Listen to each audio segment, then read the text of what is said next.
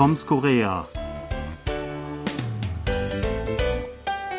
In Südkorea beträgt die Sättigungsrate mit Smartphones längst das Maximum. Praktisch jeder hat ein aktuelles Handy, manchmal sogar mehrere.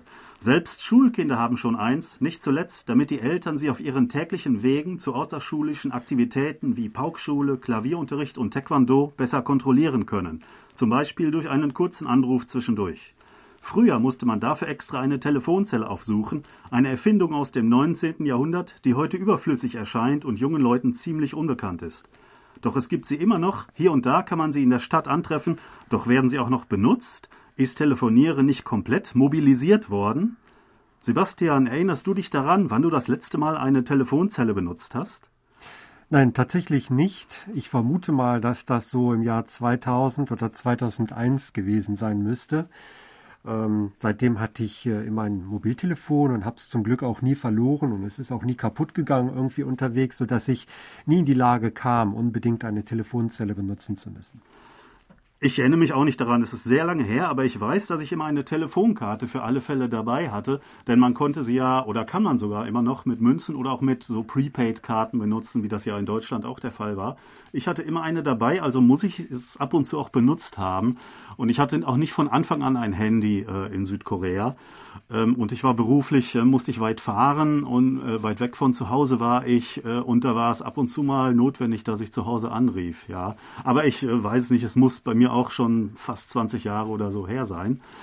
Ähm, äh, aber du weißt noch, wie die Telefonzellen aussehen, oder? Ja, das war so ein bisschen so türkisgrün oder Mint, Minzfarben. Ähm, das war so ein, ja, das war hier recht typisch und eigentlich überall anzutreffen in der Stadt. Sah man ganz häufig, wenn man mit dem Bus unterwegs war, zum Beispiel an U-Bahn-Stationen, auf jeden Fall ganz viele. Ähm, heute, ja, müsste ich noch mal ganz genau darauf achten. Hin und wieder sehe ich welche, aber wirklich nur in Bahnhofsnähe äh, oder vielleicht mal an einem Kaufhaus, äh, aber es ist wirklich selten geworden. Ja, ähm, es gibt auch noch diese alten äh, Telefonzellen. Die Farben sind ein bisschen verblasst. Sie sehen schon wirklich sehr alt aus.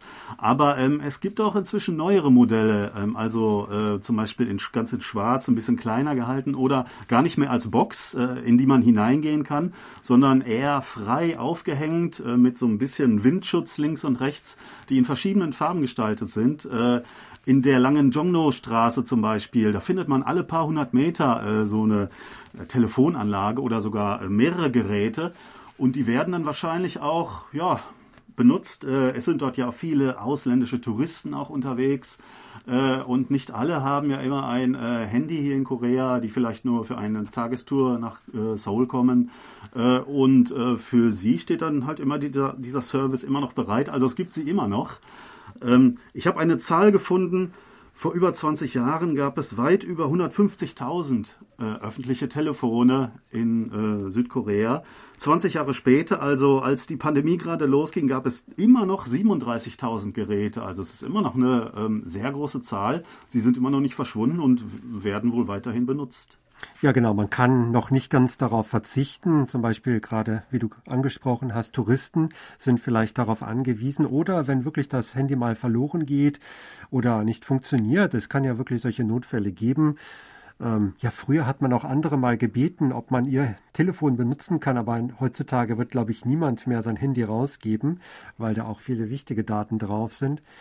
Ähm, ja, also man kann nicht darauf verzichten, aber es gibt ja trotzdem auch Versuche, die Telefonzellen äh, noch anderweitig zu nutzen, also um zwei Fliegen mit einer Klappe zu schlagen. Hast du da auch irgendwelche Informationen zu? Ja, ähm, gesehen habe ich es nicht, aber ich habe davon gehört, ähm, dass äh, alte Telefonzellen, die nicht mehr zum Telefonieren benutzt werden, in Ladestationen umgewandelt werden sollen, und zwar für E-Autos oder E-Bikes oder auch E-Scooter. Ähm, es gibt verschiedene Projekte.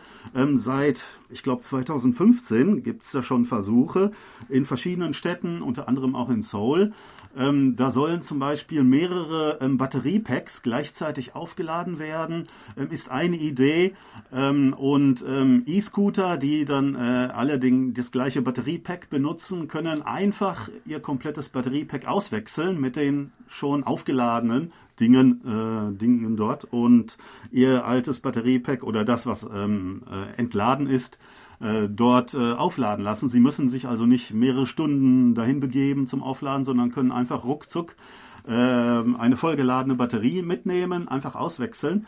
Und äh, das würde dann auch wenn das tatsächlich umgesetzt und flächendeckend äh, verbreitet wird, ähm, wohl die Kosten, die Anschaffungskosten für solche Geräte reduzieren und die würden sich dann natürlich noch weiter verbreiten. Voraussetzung ist allerdings natürlich, dass diese Ladestationen auch überall ähm, anzutreffen sind.